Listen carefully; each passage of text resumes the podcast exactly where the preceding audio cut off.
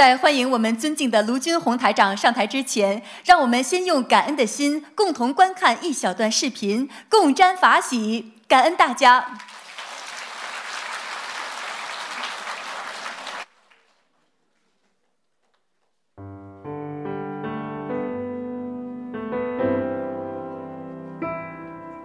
我医治我的师傅，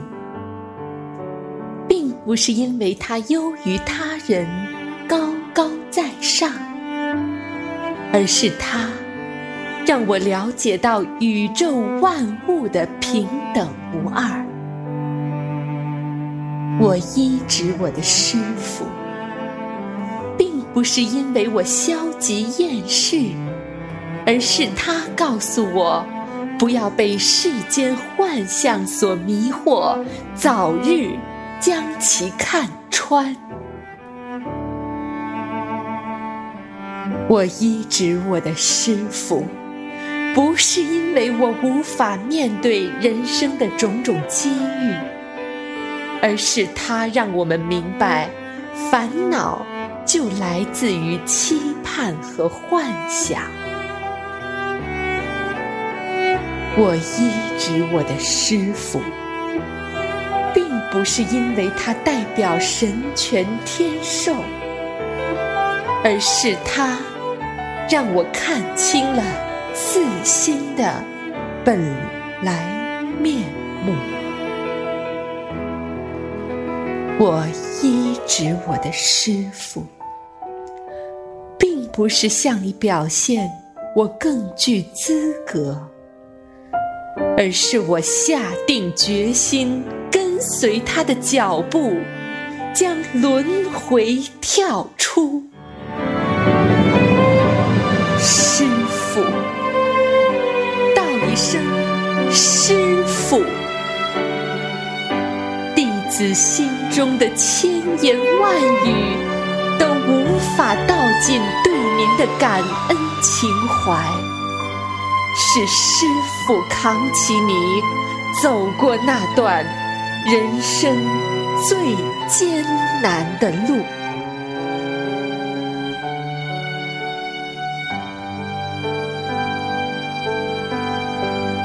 不是在最好的时光遇见您，而是因为遇见您，我们才有了。最好的时光，父母给了我们生命，而师傅给了我们永生永世的慧命。师傅，请您放心，您的莲花们一定跟您回到。天上的家中，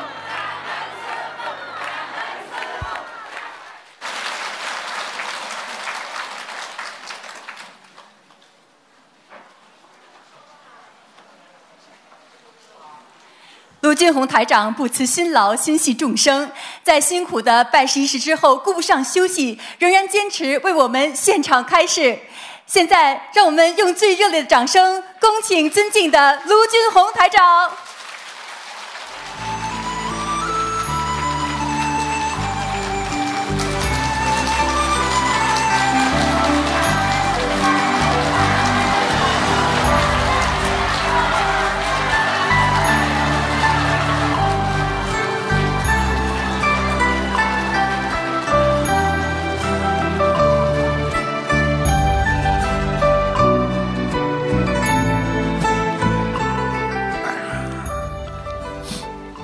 哎呀，天天见面，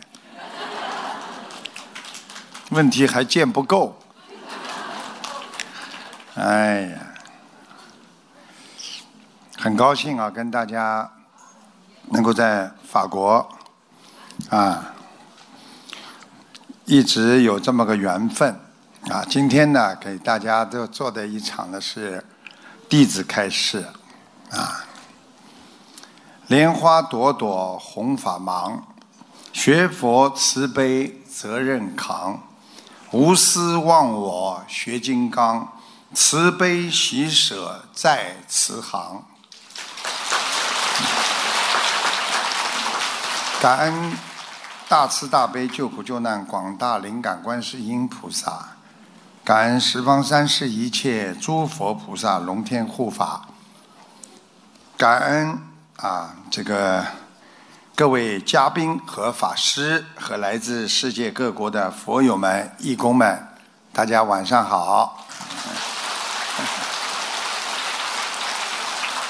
还要补一句，在各个酒店里，因为这个会场太小了，啊，很多人都在酒店里视视频转播，还有在门口的，所以也感恩他们的付出，为我们付出，让你们啊进来啊。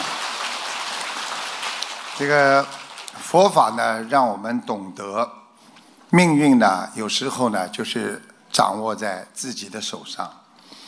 我们经常行善，啊，中华传统文化有一句话叫“一善解百灾”，慈悲能化解一切的冤结业障。所以你有冤结业障的话，你好好的用你的慈悲心。学佛的人要活在当下，因为过去的已经过去了，啊，我们拥有的是明天，所以每一个人。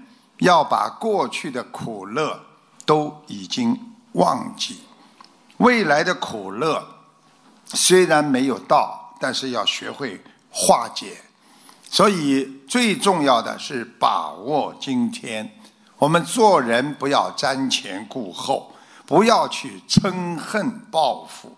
无欲自然心如水，福德自然永相随。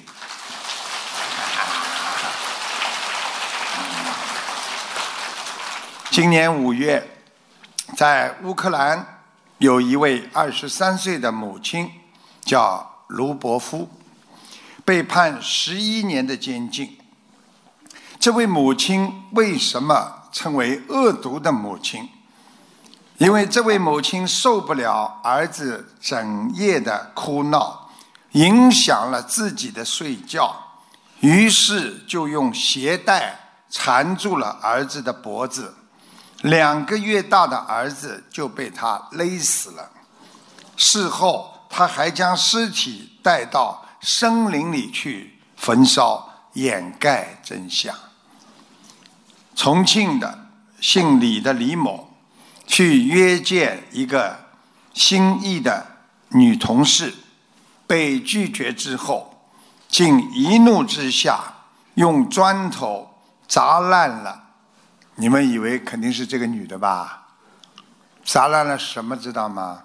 砸烂了八个红绿灯，还不解气，扳倒了十五棵树，踢烂了六个垃圾桶，还有一个变电箱。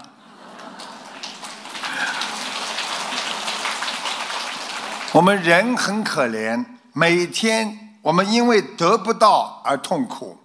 因为我们的贪欲而产生无穷的嗔恨和烦恼，我们的心被无名遮住了佛智，啊，佛的智慧都没了，沉沦于五欲六尘而得不到解脱，所以要学佛，要修心，我们要破迷才能开悟，要找回你的佛性。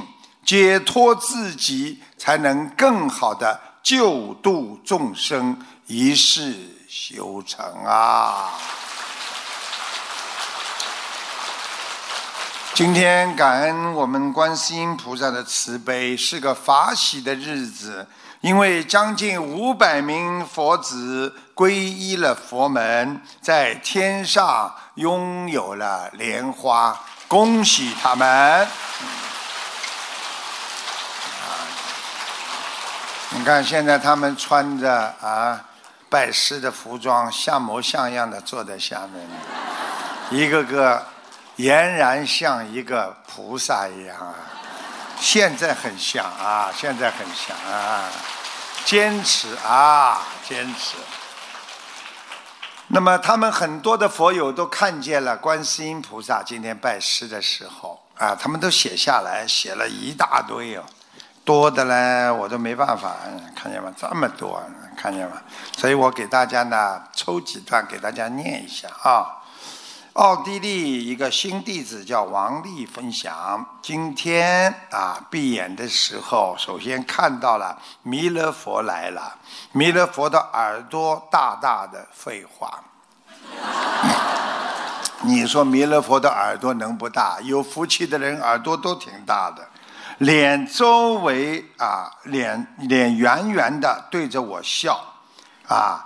然后看到了佛陀和观世音菩萨，佛陀笑得很开心。佛陀和观世音菩萨后面都有光环。他说弥勒佛没有，因为他没看见。再来一个，啊，山东的啊，一个叫啊姓姚的啊姚女士，她说非常的激动。啊，拜完啊，这个师都就是当大家都在为师傅助念的时候，啊，我闭眼看到了师傅闪着金光，啊，有一个声音告诉我，啊，我要拜的师傅是佛。哎呦，真不好意思。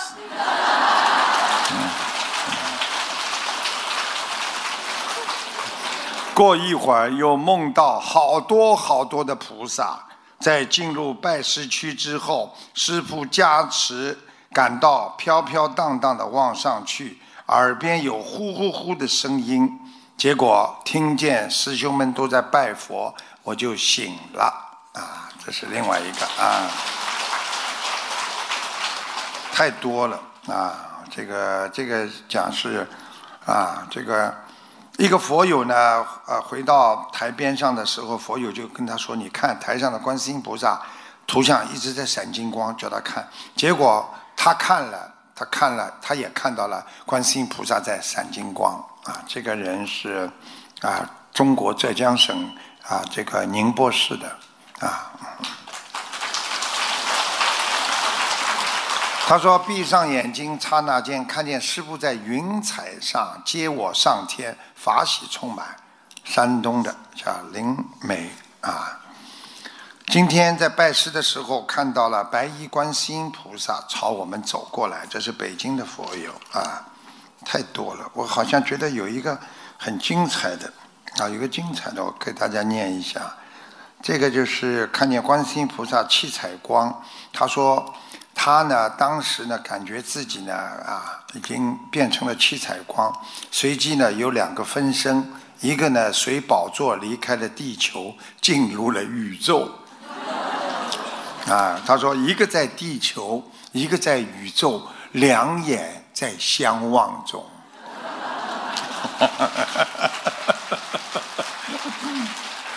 他说，我看。我看到美丽的朵朵白云，听到敲锣鼓声非常的响亮，啊，这个这个是荷兰的弟子，哎呦太多了，哎呦，呃师傅把他推了越越来越往上，我一定要找到那一段，哦来了找到了，嗯，他说我拜师的时候，一条金黄色的大龙在师傅身后。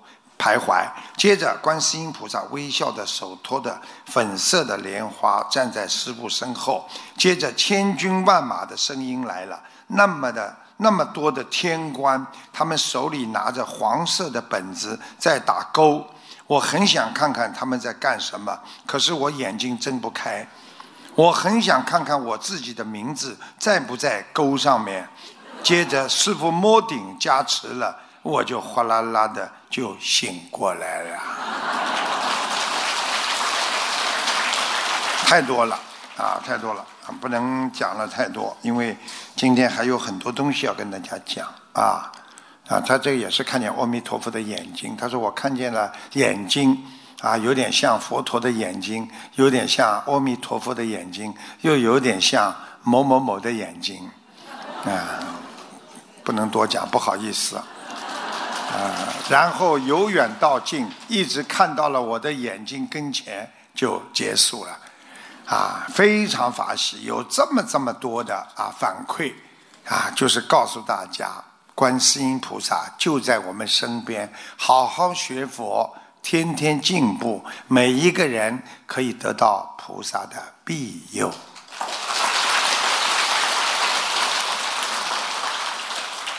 好，那么师傅跟大家讲啊，这个四祖啊，啊五祖六祖不是有个四祖吗？四祖呢叫道信，他在寺院当中呢，他在传法，传法。那么当时呢，在寺院当中传法的时候呢，引来了无数的啊这种佛友啊，他就是来听，很多呢都是听到哦有个四祖。啊，弘扬这个禅法，他们就来了，听完了就走了。寺院中的侍者呢，往往也只是听，但是呢，不能有所开悟。这样过了很多年，寺主呢想找一个传扬禅法的入室弟子，都找不到，竟不可得。于是呢，寺主就离开寺院，一边。云游天下，一边寻得有慧根之人，传自己的法事。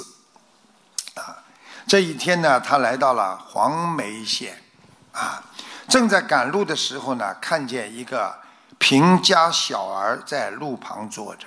什么叫贫家小儿？大家知道吗？这是比较农民的孩子，比较贫苦的啊。这小孩呢，尽管贫穷。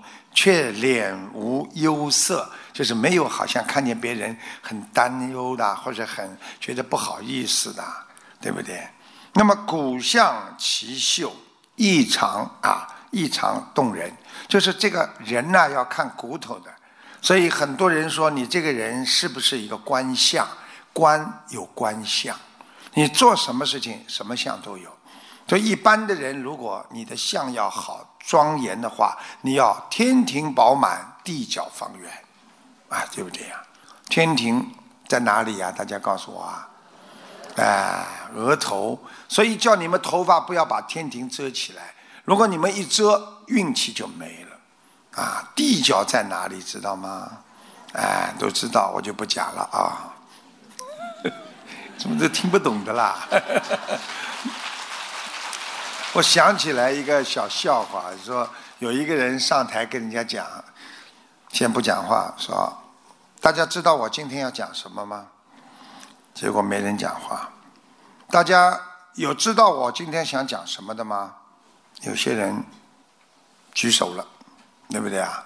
那么还有些人没举手啊，有些人举手了啊，有些人没举手。结果那个演讲者就说：“哦，居然很多人知道了。”那么你们没有不知道我今天想讲什么的人呢？去问那些他们知道想讲什么的人，所以我就不讲了。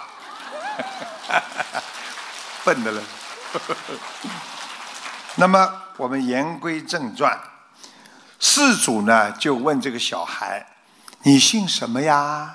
小朋友，小孩居然口齿伶俐回答说：“我的姓还是有的。”但是不是寻常的姓氏哦，不是寻常的。世主接着问道：“那么你到底姓什么呢？”“哼，姓佛姓。”诶，这小孩子居然说姓佛姓啊！世主想，小小的年龄，他居然懂得佛性，就决定考一考他。这么一说，你是没有姓啦？就问他：“你没有姓了？”没想到童子对答无误，性空才无性。哇，这么小的小孩子哦！哎呦，那个四主啊，因而大喜呀，他就跟着童子到他的家中，他求他的母亲让这个小孩子出家，说这个孩子不得了啊！这个童子后来就是后来的五祖，叫弘忍。大师，所以其实禅并不是讲究外在的名号。很多人说：“哎呀，我懂禅，哎呀，我知道禅法。”我告诉你，你说你懂禅法的人，你不一定真的懂。你真正懂禅法的人，那是禅在心中啊，啊，似有似无啊，所以不在乎外表刻意的安排。所以这个童子他说无性，不是没有性，而是他心中呢没有对性的执着。所谓的空性、佛性，就是这个意思。你说我们每一个人心中都有佛性，对不对呀？每个人也懂得佛性，到后来变成空性。那么佛性和空性到底最后有没有性呢？因为我们没有对空性和佛性的执着，所以我们可以称为无性。但是，一旦你执着了，你。就拥有了人间的佛性，失去了空性。所以，我们对人间所有的事情都不能执着，要想开，要放下，因为时间能洗去我们心中的忧伤啊。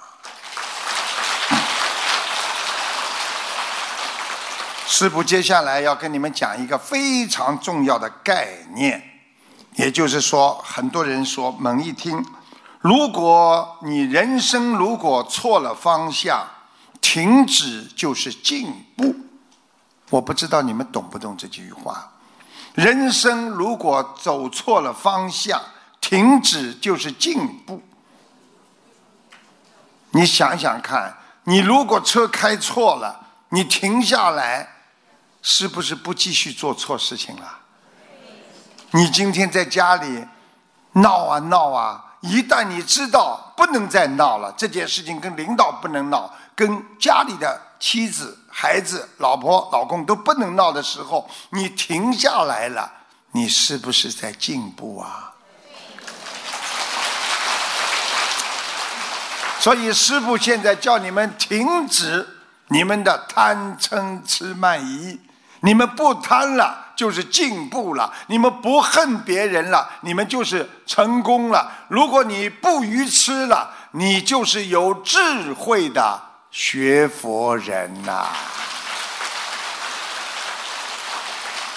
因为我们人总是很难改正自己的缺点，人也总是很难发现自己的错误。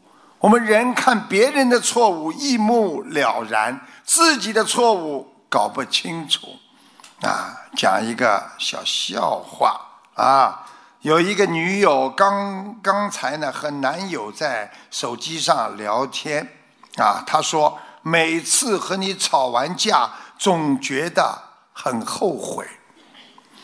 这个男友非常的开心，心想：哎呀，他终于知道他自己胡搅蛮缠了。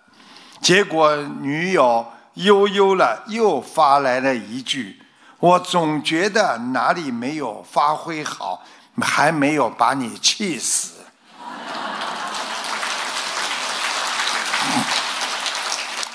你们想想是不是这样？有时候我们跟人家吵架，吵完了又想起来几句话了，但是已经停止了，不能再吵了，是吧？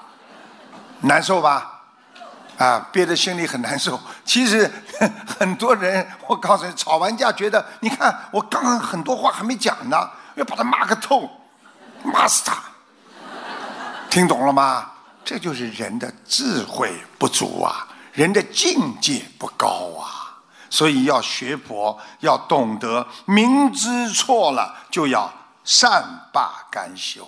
所以人要欲不能欲罢不能。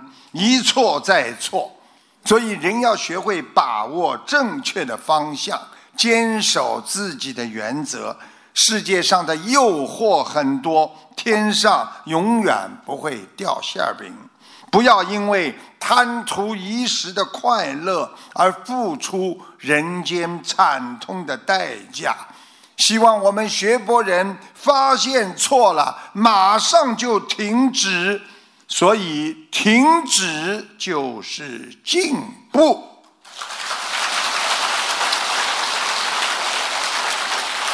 吵架吵到一半，马上停止了，你是不是进步了？对不对呀？啊，吃东西吃到一半，我不能再吃了，再吃我会胃痛的，停止，是不是进步啦？化妆化到一半，不能停止，化了一个 一个眉毛，这眉毛没画不行。我的意思就是眉毛画完之后，不要再左来右来噼噼啪啪再弄了，啊，停止，太过头了，走到马路上，你感觉很好，别人会吓怕的。不能化浓妆啊，淡淡的自然的美。所以佛法让我们知错就改，又让我们学会忏悔，忏其前愆，悔其后果。不学佛，你的心里会有两大的悲哀：一是万念俱灰，二是踌躇满志啊。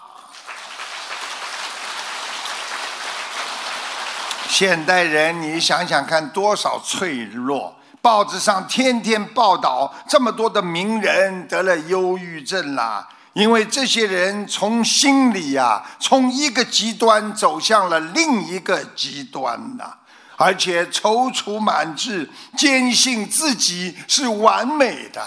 你想想，夫妻吵架，哪一个不认为自己是对的？如果他以为错的，他就不会再争吵。就是老婆以为他对的，老公以为他对的。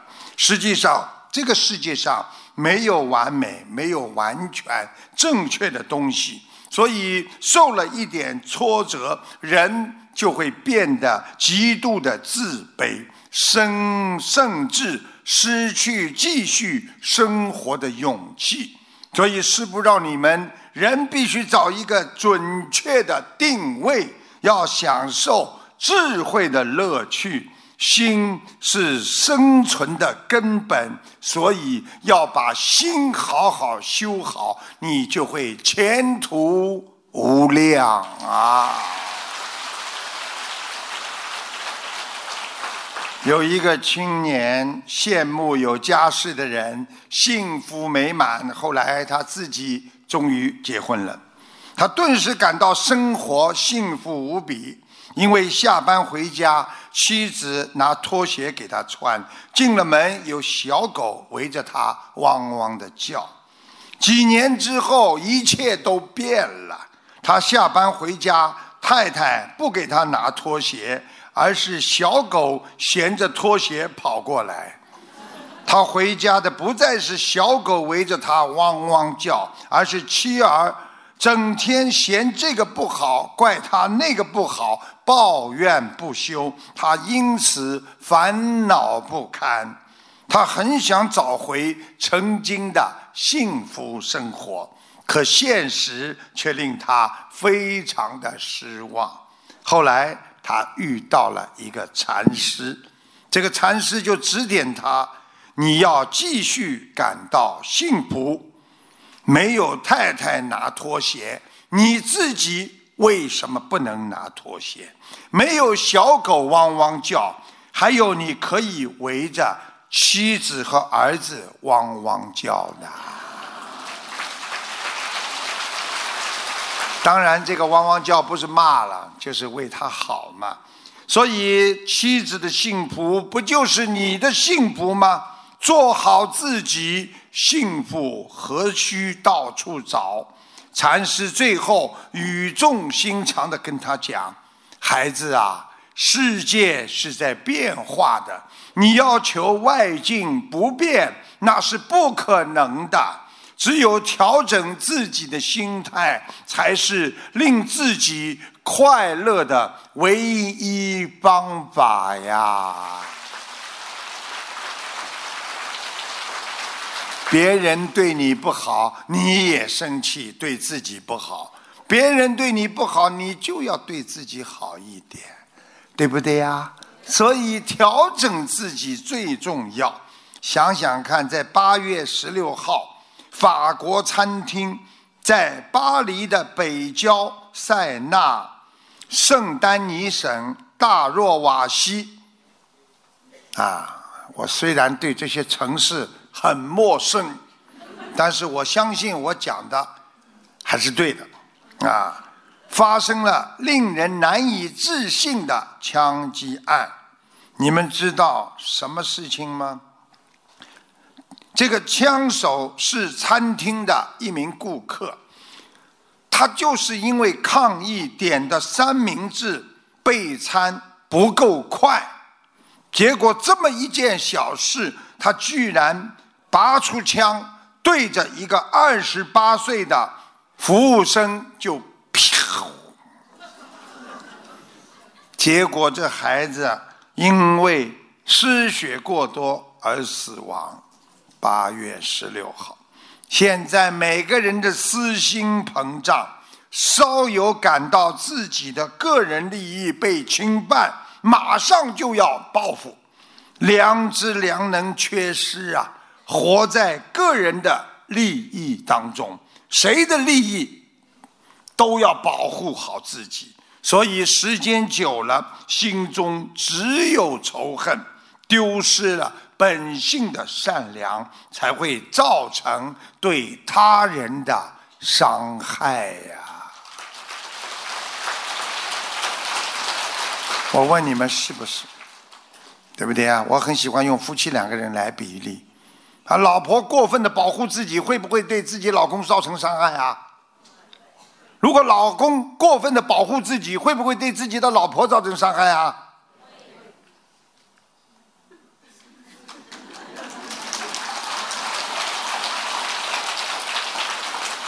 在孟买佛学院是印度最著名的佛学院之一。这所佛学院之所以著名，除了它建筑的历史悠久、辉煌的建筑和它培养出许多著名的学者之外，还有一个特点是其他佛学院都没有的。这是一个极其微小的细节，所有到过这里的人无一例外的承认。这个细节让他们受益无穷。孟买佛学院在它的正门一侧又开了一个小门，这个小门只有一点五米高，一点五米高大概这样吧，差不多这样，啊，四十厘米宽，大概就这么小，啊，一个成年人要想过去，必须弯腰侧身，不然你就会碰壁。所有刚刚进入佛学院的人都十分的纳闷儿：那么大的佛学院，有着壮观巍峨的大门，可以堂而皇之的进出，还开这个小门干什么？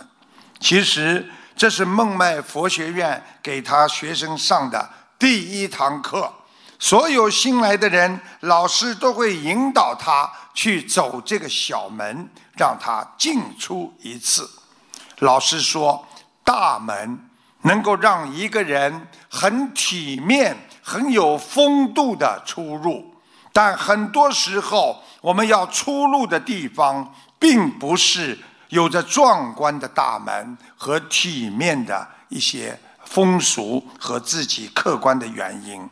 有的大门也不是随便可以出入的，只有学会弯腰侧身。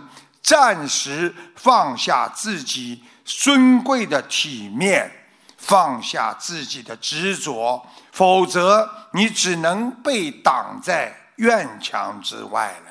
佛学院的老师告诉学生，佛家的哲学就是一个小门里，人生的哲学也是在这个小门里。这就是中华传统文化上讲的，人要学会能屈能伸，放下自我才能解脱，去除我相，正悟实相啊！我们在生活当中，有的人不肯低头，直来直去，硬撑强做。一直奉行的宁可玉碎不为瓦全的精神，实际上最后伤害了别人，断送了自己。还有的人把低头看作是耻辱和退缩，所以他们做事横冲直撞，锋芒毕露。却不知即使最硬的弓拉得太满，也会折断。所以，学会中华传统文化和我们学佛的哲学，适当的低头，这就是需要我们人生学会包容和圆融。低头的避让，是为了更坚定的前进。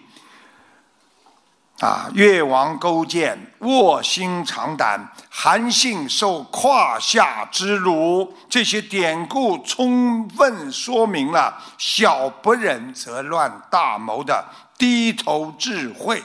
所以，我们人生在世。不都是每件事情都会称心如意？天有不测风云，人有旦夕祸福。只有好好的把握好自己的心性，勇往直前。台长昨天跟你们说什么了？你生一个柱子，别人就得绕着你走。坚定自己的信心，好好学佛，多多包容别人，你一定会乘风破浪，跟随菩萨去远航。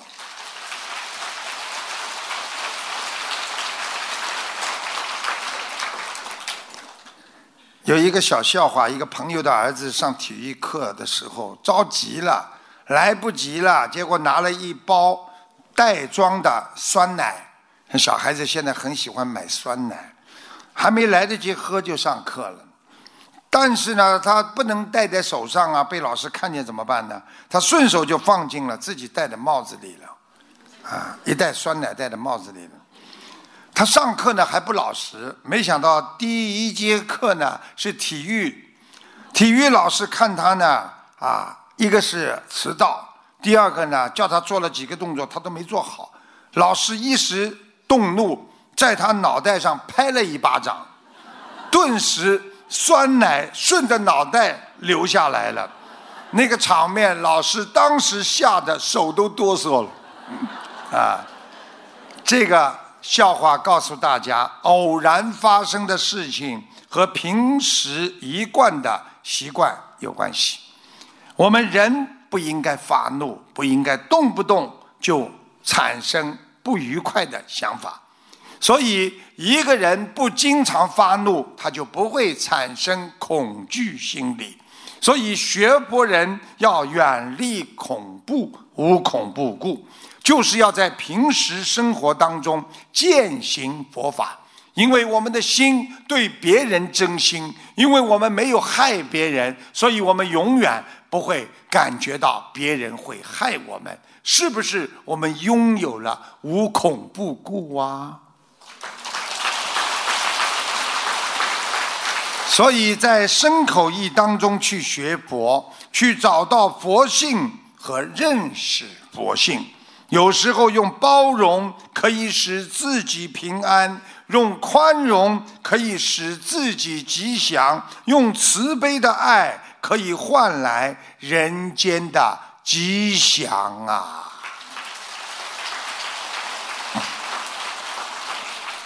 这个这个这个，我看看他们给我多少时间呢？啊，哎，好，接下来就给大家啊，台长在节目当中呢，给大家呢啊这个。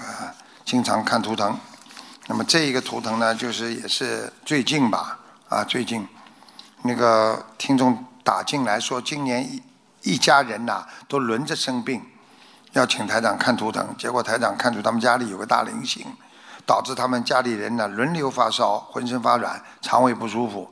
台长还看出了听听众呢被下了杠头，脖子上插了六根针。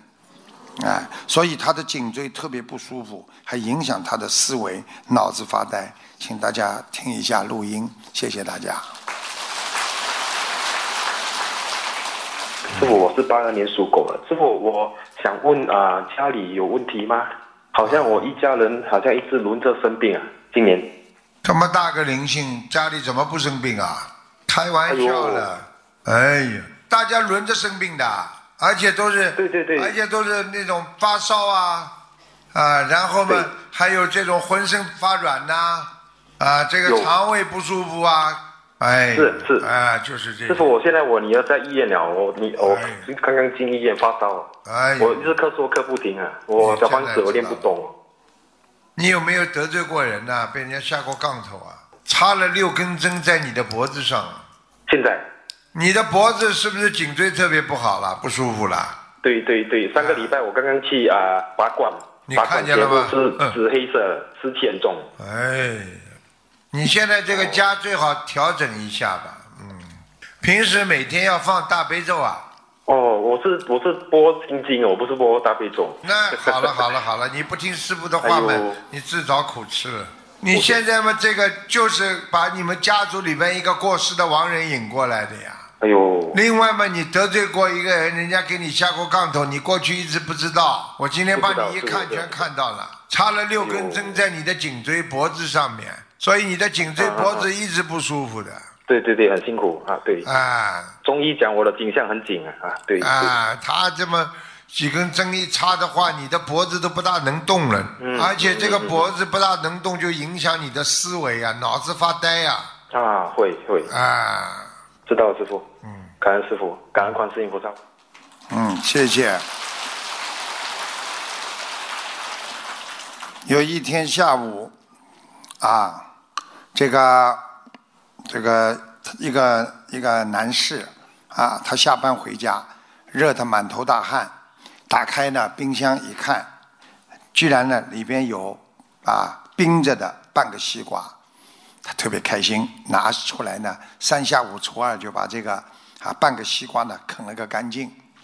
正在这个时候呢，他妻子回家了，一进门就说渴死了，热死了。打开冰箱一看，他的妻子愣住了。他告诉他啊，那个西瓜呢啊，那个他先生说是我吃了。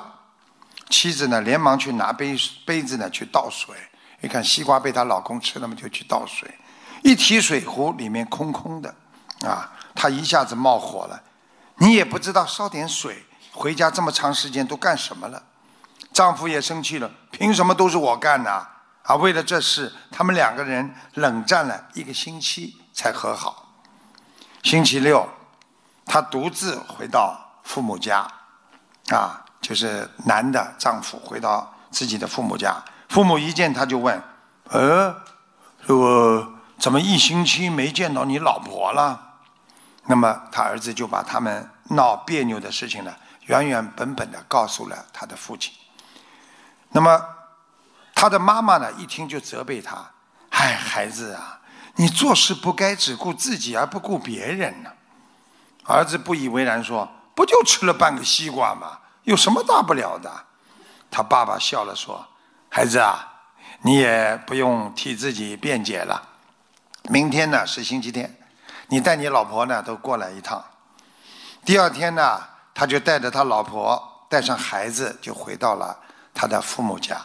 一进门，他爸爸呢就啊指使他儿子啊出去买醋。等他买回来之后，他爸爸又说啊，这个你老婆带着孩子出去了，他们都没碰到。爸爸呢就抱了抱出了半个西瓜给他的儿子，说：“哎，儿子啊，看你热得一头汗呢啊，吃点西瓜解解渴吧。”那半个西瓜呢，足足有四五斤。爸爸递过来一个勺子，孩子啊，如果你吃不了就剩着，让你老婆回来吃。他儿子呢就接过勺子，吃了不到一半，肚子已经胀了。一家人吃午饭的时候，啊，爸爸突然抱出两个半，两个就是一半一半的西瓜，两个都是一个西瓜不是切成两半吗？变成爸爸就抱出两个半个的西瓜，然后放在桌上，就对他儿子说：“儿子啊，你看看这两个半个西瓜有什么不一样啊？”儿子非常纳闷啊，一半是他刚才吃的，还有一半看看也是吃过的，看不出什么名堂啊，他就摇摇头。他爸爸指着西瓜说：“这一半是你吃的，那一半是你老婆吃的。当时我告诉你们两个人，如果吃不完，就把剩下的留给对方吃。你看你老婆是怎么下勺子的？她从旁边往中间挖，挖到当中一半吃完了，另一半没有动。你看看你，拿个勺子从当中开始挖，把瓤都吃好了，最甜的地方全吃光了，把旁边留给了别人。啊，谁不知道西瓜当中是甜的？从这点小事上就可以看出，你老婆就比你有心的多。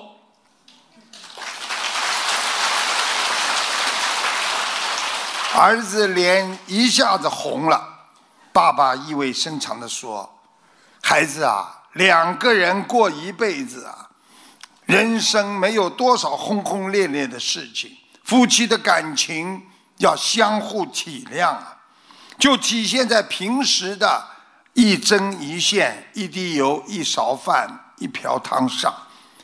上次你为了吃西瓜的事情和你老婆吵架，你还振振有词，那明明是你不对。要是换了你老婆先回家，肯定会留你一半，会留一半西瓜给你的。别看这是个不起眼的小事，孩子却能反映出一个人的心啊。再冷的心，你一点一滴的去温暖它，总有一天会把它捂热的。你再热的心，你要是一勺一勺的给这个心浇凉水，也总有一天你会彻底的把它弄凉的。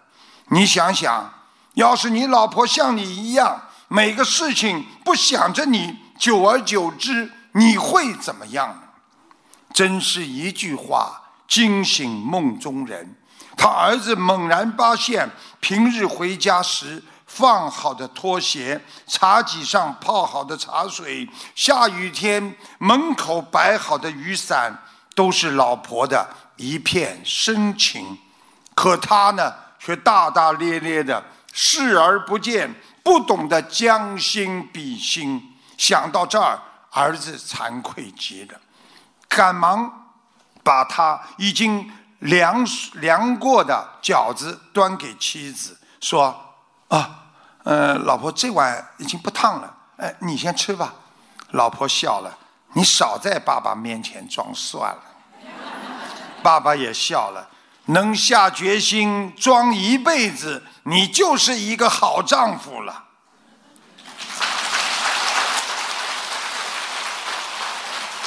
这个故事就是告诉我们：幸福不是房子有多大，而是房间里笑声有多少；幸福不是你能开多豪华的车，而是开着车你能不能平安到家。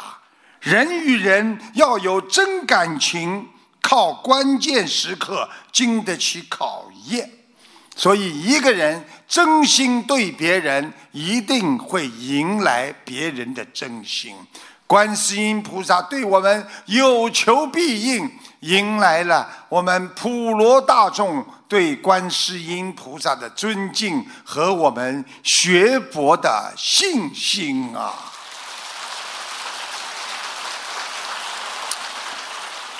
同样。台长有一个反面的教材告诉大家：从前有一对夫妻，他们遇到了死神。这个死神就说：“你们两个人只能活一个，你们现在猜拳吧。猜拳什么知道吗？剪刀、石头、布，输了的就得死。”死神说了。最后，丈夫输了。妻子抱着死去的丈夫说：“说好一起出石头的，为什么我出了剪刀，你却出了布呢？”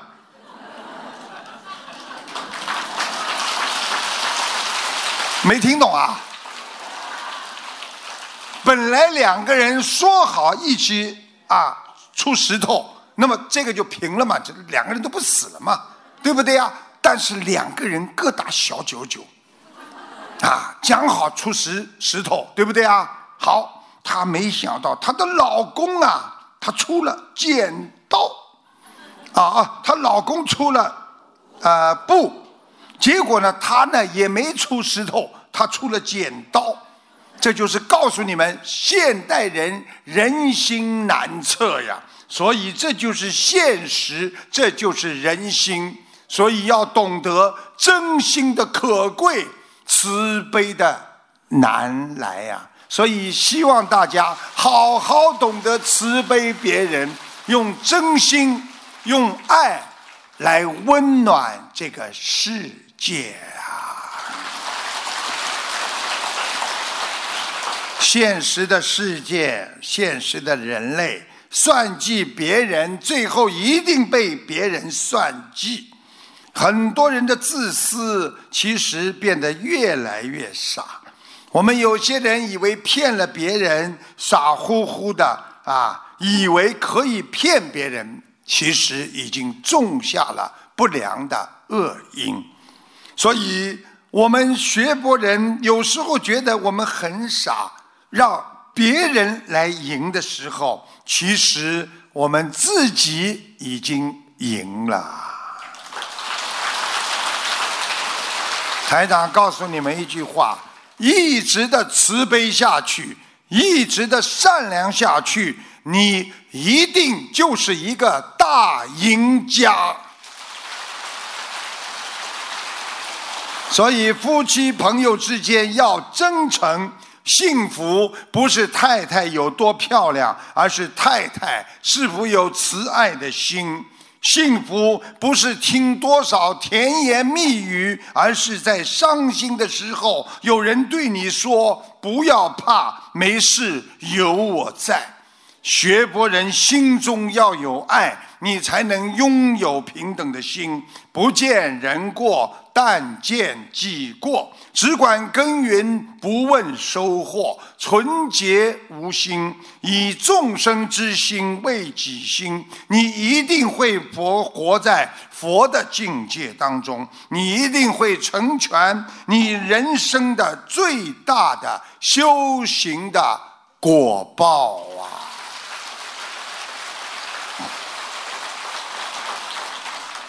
有一天，一位非常自负的学者来看大师，啊，这位学者非常有名，但是呢，他跟大师谈完之后呢，他突然觉得自己呀矮了一截，因为很多学者觉得他自己文化水准很高嘛，他跟大师一谈，他觉得自己很矮，他不解的告诉大师：“大师啊，为什么我会觉得自己比较低劣啊？低劣啊？在来你这里之前。”我原本是非常自信的，为何我跟你现在比较起来，我感觉到自己很微不足道？他是说的真话。那么由于啊，这个当天呢，很多人来看大师，这个大师就说：“啊，这样吧，啊，等其他人都走了，我会回答你。”到了晚上，所有的人都走了，学者就说：“大师，现在你可以回答我了吧？来吧。”我们到外面来。那是一个满月的夜晚，月亮非常的明亮。大师说了：“你看看孩子，你看看那些树，你看当中那棵直入云霄，但在它旁边的一棵很小的树，它们偎依在这个我的房子边上已经很多年了。为什么它们从来没有问题？”也没有听说过这棵小树对大树说：“为什么我在你面前会觉得比较低劣？这棵树很小，而那棵树参天大树非常大。为什么我从来没有听到他们说任何耳语和悄悄话呢？”那位学者说：“因为他们不会比较。”大师说：“那么你就不需要问我了，你已经知道。”答案了。我们学佛做人，不去跟别人比较，你就会正确的在自己心中种下善良。很多人一天到晚想跟别人比较，就永远活在自私和嫉妒当中啊。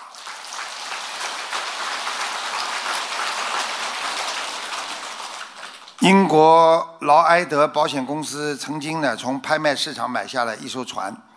这艘船呢，在一八九四年，一八九四年下水，在大西洋上面呢，曾经经历过一百三十八次的冰山，一百十六次触礁，十三次起火，二百零七次被风暴折断这个桅杆，从来没有沉没过。劳埃德保险公司基于他不可思议的经历和在保险方面可带来可观的收益，最后决定把它从荷兰买回来捐给国家。现在这艘船就停泊在英国的萨伦港的国家船舶的这个船舶的那个博物馆里。不过，使这艘船名扬天下的啊。却是一名来自观光的律师。当时他刚刚打输了一场官司，委托人也与不久前委托他的人因为打输了官司就自杀了。所以，这已经不是这个律师第一次失败辩护，也不是他遇到的第一列自杀的案件。然而，每当遇到这种事情，他心里非常难过，有很深的负罪感。他不知道该怎么来安慰这些在生意场上遭受了不幸的人。当他在萨伦船舶博物馆看到这艘船的时候，突然他有一种想法：为什么不让他们来参观这艘船呢？于是他就把这艘船的历史抄下来，和这艘船的照片一起挂在了他的。律师事务所里，每当商界有人来委托他辩护，无论输赢，他都建议他们去看看那艘船，因为这艘船会使我们知道，在大海上航行的船没有不带伤害的。虽然我们在人间屡遭挫折，但是为什么有些人就能够百折不挠的挺住，而有些人就在困难面前摔倒？这就是成功的秘密。希望我们学佛人好好的坚强自己的道心，好好的跟着观世音菩萨，好好的努力去改变自己的生活。这。就是我们的愿力，这就是我们的诚心啊！所以师父告诉大家：凡事顺其自然，从容处之泰然，逆境不以为然，顺境防患未然，勤俭。理所当然，行善毅然决然，名利看得淡然，失意学会坦然。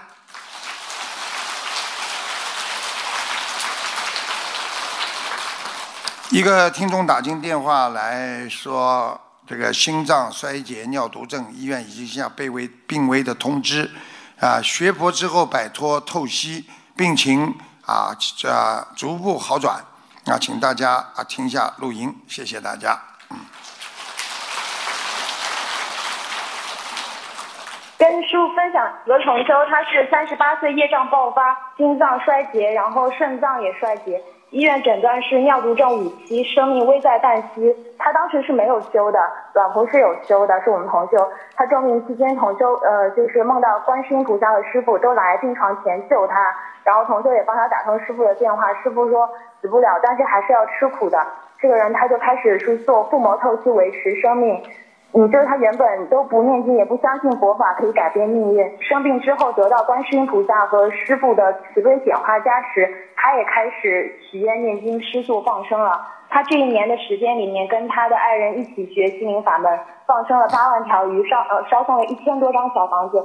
病情一步一步的好转，残余的肾功能也慢慢的恢复了。就他当时是往身体里面插管子的，后来连管子都不用插了，医院也让他停止透析观察。就是在一年多的时间里面摆脱了透析，真的是创造了一个奇迹。他很感恩观世音菩萨，也感恩师傅，感恩有这么好的心灵法门可以帮助到众生。非常好，我告诉你，上次给他看门，就是在救他了。法身救人最厉害了。对，当时真的很严重，然后医院都已经下病危通知了，就真的不行了的那种。现在知道了吗？嗯就是靠菩萨救人的呀，没有菩萨哪有我们对呢？对对，真的是特别感恩。谢谢。大家记得昨天我给大家说了一个《三字经》吗？哎，诗性大发呀！今天又来了，开心啊！啊，今天呢，这个不是《三字经》啊，自己写了啊，三字啊，笑一笑，十年少，对不对呀？愁一愁，白了头，对不对呀？恼一恼，催人老；跑一跑，身体好；心胸宽，保平安；烦恼事变小事；学学佛，气血活；经常笑，百病消。啊，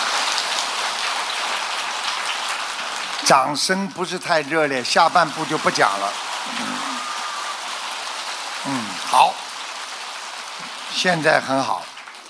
常吃素，心开悟；不惧老，心态好。念心经，听佛音，说善言，变童年。慈悲心靠念经，常忏悔，少后悔。知足心，百岁行，离黑暗，金不换。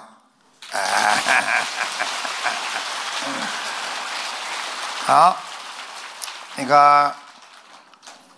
这个有一个这个故事啊，就是非常深的，因为你们今天是弟子开始，我必须要讲一点点佛法比较深的东西给你们听啊。但是我会解释，好不好啊？不难为你们，不难为你们啊。呃，有两个刚刚出家的和尚，苦行千里去拜佛。刚刚出家的和尚苦行千里去拜佛，当时呢。正值呢旱热，就是非常热，非常热。泉水已经枯竭，两人在路上又饥又渴，无法再继续行程。这时，两个人见到路边有一条临近干枯的沟渠，一个渠道里面有少许的水渗出来，但是水中呢有许多的小虫子在蠕动，在爬。其中一位和尚就说：“唉，救命要紧啊，先将水喝了吧。我们去拜见佛的时候，佛陀不会知道我们饮水杀生的。在这里，我要告诉你们，在佛法界里面啊，这个比丘有三百多条的戒律，比丘尼有三百八十多条的戒律。这里边就是喝水的时候，你看他们法师的衣服为什么这么长？”他们把那个手手这个衣服啊，把水上面的这个虫啊，把它漂开，不要把虫喝下去。过去都是这样的，所以如果你因为佛陀看得见水上有八万四千个这种啊细菌看得见的，所以他们就说，他说佛陀不会知道我们饮水杀生的。另一位和尚呢，他就说，我宁守戒而死，不可犯戒而生。如果我喝下这些有虫的水，我犯了杀戒而活命，我见佛又何意义呢？讲到这里，你们已经在想了，到底谁对？你们听听着啊，到底谁对？于是主张且当饮水的和尚，他咕嘟咕嘟的就痛饮了有虫之水，继续上路；而另外一位坚持守戒的和尚。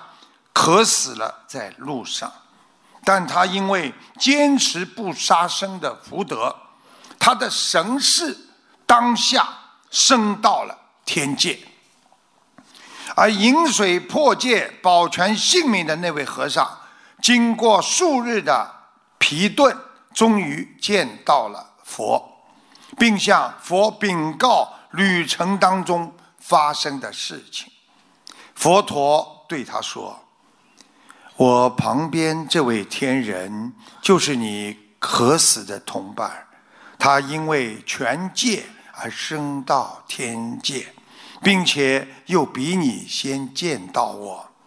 佛陀最后说：“汝观我行，不奉我戒，虽云见我，我不见如也。如果离我万里之外，能奉行佛经佛戒，这个人就如同在我的眼前。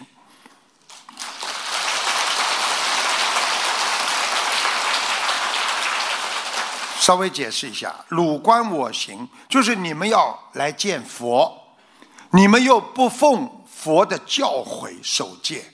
虽然你们说要见佛，对不对呀？佛也见不到你。如果离我万里之远，你就算离佛再远，但是你奉行的佛经佛戒，你这个人就是跟在佛面前那是一样的。所以持戒修福。那是增长善根、具足善缘的保障，更是修学一切正法的资粮。所以在大乘佛教，当把持戒修福当作最基本的德行。所以在《华严经》上面曾经说：“戒为无上菩提本，常养一切诸善根。”大波罗涅盘经当中说，戒是一切善法的阶梯，所以希望大家好好守戒，好好的修心，因为守住你的戒，就控制好你的身心，控制好你的意念和你的嘴巴，还有你的行为，所以要守戒，戒为本呐。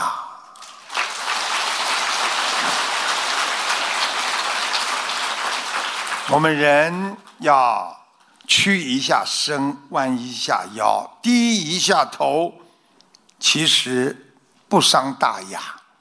只有自己做人做事啊，不失颜面和尊严，而不能死要面子活受罪。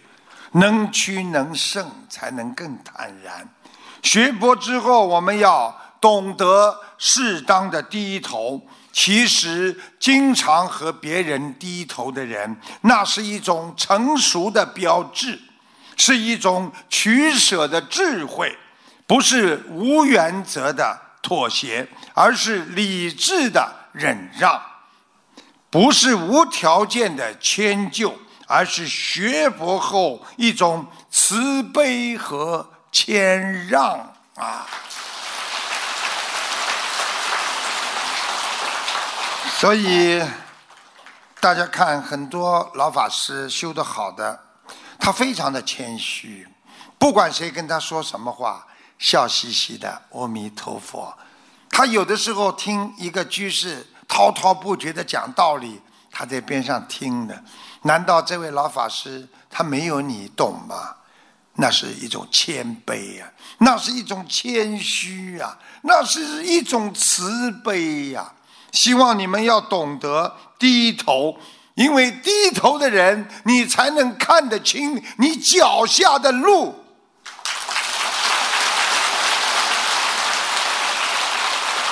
所以学佛的人要学会低头，你才不会让自己在人间撞得头破血流。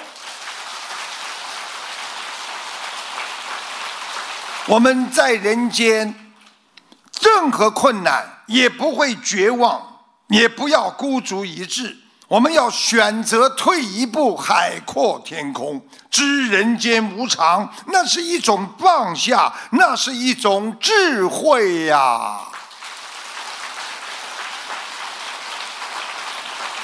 时间关系了，真的不能再讲了啊！时间关系，啊，这个这个这个啊，这个只能。今天跟大家讲到这里了，讲到最后的时候呢，还有两个笑话要跟大家讲讲啊，笑不笑由你们了啊。这个笑话呢比较时髦，现代人用的，你们要听了之后呢，仔细听才会笑啊。在公司里发现一个女同事的 QQ 签名，写道：大家知道 QQ 群上不是有签名吗？QQ 群上写道：“你无脚，我你五毛，我五毛，就是你出五毛钱了，他出五毛钱了，那么咱俩就能一块儿了。哟，听得懂吗？就是你五毛钱，他五毛钱，我们俩就走在一块了嘛，对不对呀？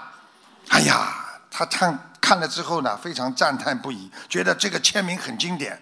突然，又来另外一个女同事在上面写道：“你六毛，我六毛，咱俩就能一块二了。”听得懂吗？这二啊，人家说你这个人怎么这么二的啦？听得懂吗？你六毛，他六毛，加起来不就一块二了吗？哎，我们两个一块二，就两个人都是傻瓜了。二就是就是老二就傻瓜了。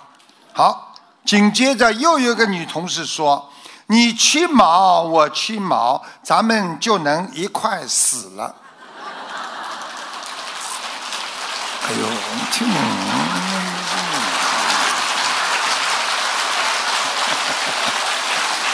哎，我问你，七毛钱加七毛钱是多少钱啦？啊，一块四呀，他就说一块死了呀，听得懂不啦？不讲了。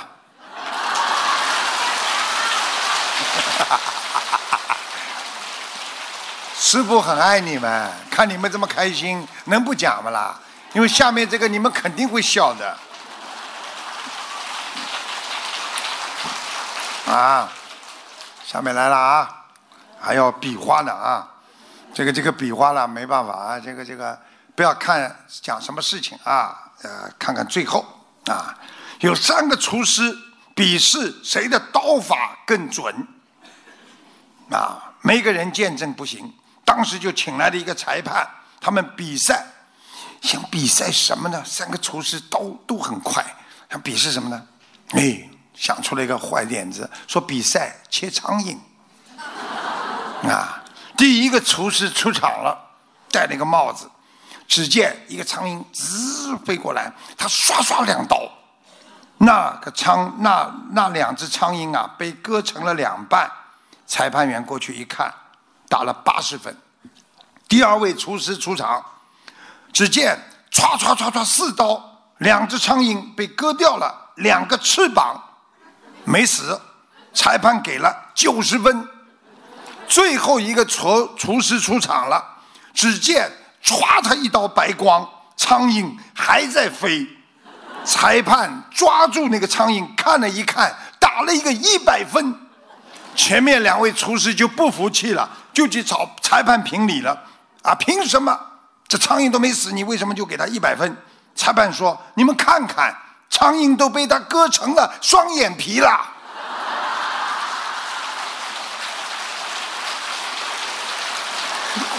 哈哈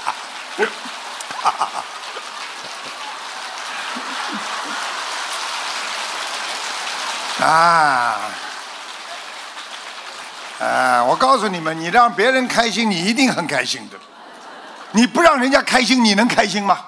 你给人家脸看，人家不给你脸看呐。所以我就是让你们开心，我更开心。我告诉你们个秘密，师傅的双眼皮就是被那个厨师割的。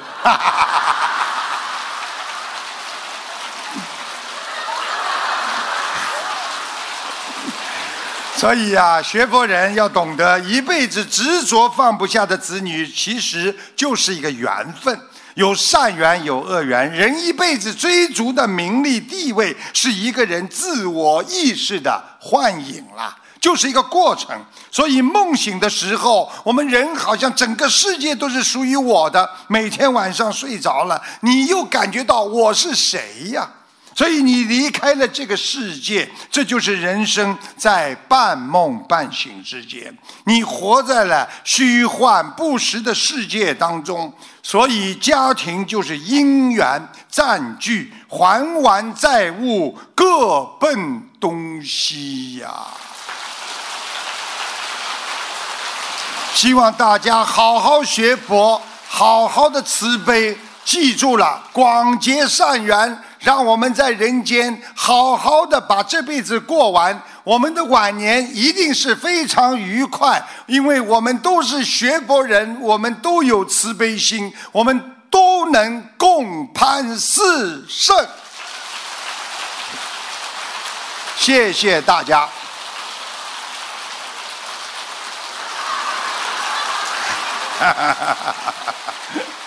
好。